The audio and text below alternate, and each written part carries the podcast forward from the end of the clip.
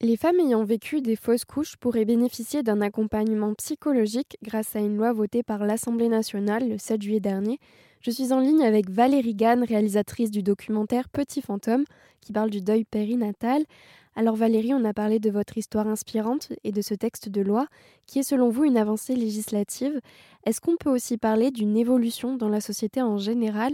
Vous parliez de tabou tout à l'heure la loi qui vient de, sortir parle aussi des fausses couches tardives et entre autres, il y a par exemple une, une protection contre le licenciement pour les femmes euh, qui font des fausses couches tardives. Je crois que l'accompagnement euh, des parents qui vivent, enfin des femmes et des parents au sens plus large, qui vivent euh, ce genre d'expérience, euh, c'est beaucoup amélioré. En particulier, il y a maintenant possibilité d'avoir une prise en compte psychologique, un parcours euh, pour éviter que les, parents soient seuls euh, face à, euh, une situation que, que parfois ils n'attendaient pas, puisque on parlait peu de ces choses-là. De mon point de vue, par exemple, il y a 20 ans, c'était difficile de faire apparaître euh, le nom, le prénom d'un enfant euh, qui était mort-né sur un livret de famille, alors que les, les, familles ont vraiment besoin les parents ont vraiment besoin de mettre un nom dessus, de, d'avoir l'impression de, l'accompagner, d'accompagner un enfant euh, vers la mort, comme euh, ils, auraient pu l'accompagner si, l'enfant avait été vivant. Et puis donner un nom, par exemple, ou euh, avoir un accompagnement médical euh, ce qui est euh, vrai euh, aussi pour les fausses couches précoces les et les fausses couches tardives. C'est super important parce que ça, ça permet à la femme d'abord de se reconstruire psychologiquement et physiquement. Ça permet aux parents de se dire qu'ils n'ont pas rêvé en fait, qu'il y avait vraiment une grossesse, un enfant qui n'a été vu par personne sauf par eux, mais ou vécu par personne sauf par eux, mais que, que, que cette chose a réellement existé. Parfois, la société préfère, euh, préfère dire que tout ça n'a pas existé, et puis on va refaire un enfant, et puis etc. La société, en général, euh, est assez directive là-dessus, sur le fait qu'il euh, faut oublier pour pouvoir passer à autre chose. Alors que pour euh, réellement faire un deuil, euh, il faut justement accepter que quelque, so que quelque chose s'est passé et que ensuite quelque chose d'autre peut arriver. La loi prévoit donc d'accompagner les femmes ayant vécu des fausses couches, mais également leurs partenaires. J'aimerais revenir sur cet accompagnement. Valérie, est-ce que le personnel de santé est formé, selon vous, aujourd'hui pour accompagner tant les femmes que leurs partenaires? On est quand même confronté aujourd'hui aux difficultés de l'hôpital public, le manque de personnel, le manque de temps, le manque d'argent, le manque de tout. Et je crois que pour les sages-femmes, euh, malheureusement, euh, c'est pas toujours facile d'arriver à, bien accueillir euh, un couple ou une femme qui a une, fausse couche tardive ou même précoce. Euh, la fausse couche précoce, c'est souvent à la maison, quoi. Voilà, c'est compliqué avec un hôpital public qui est aussi fragilisé. Et les sages-femmes, elles manifestaient aussi pour ça, c'est-à-dire que il faut qu'elles prennent en compte aussi le fait que dans leur, euh, dans leur travail. Il ne s'agit pas simplement de, d'aider à donner naissance, mais aussi euh, parfois d'accompagner euh, des parents endeuillés. Et euh, autant je trouve que les choses se sont énormément améliorées euh, du point de vue de l'acceptation de la société, de, des psychologues, euh, des maternités, etc.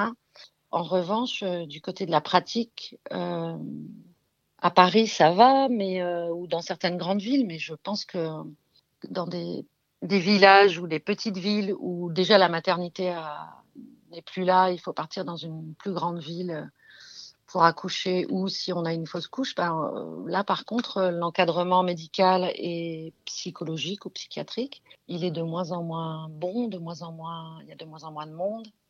Certains endroits de province où de toute façon il n'y a pas d'accompagnement médical tout court. Alors euh, dans ce genre de domaine, euh, encore moins. Quoi. Comment on peut rendre, euh, en tant qu'employé, collègue, patron, patronne, euh, le retour d'une, un, un, peu favorable, on va dire, d'une employée qui a subi euh, une fausse couche?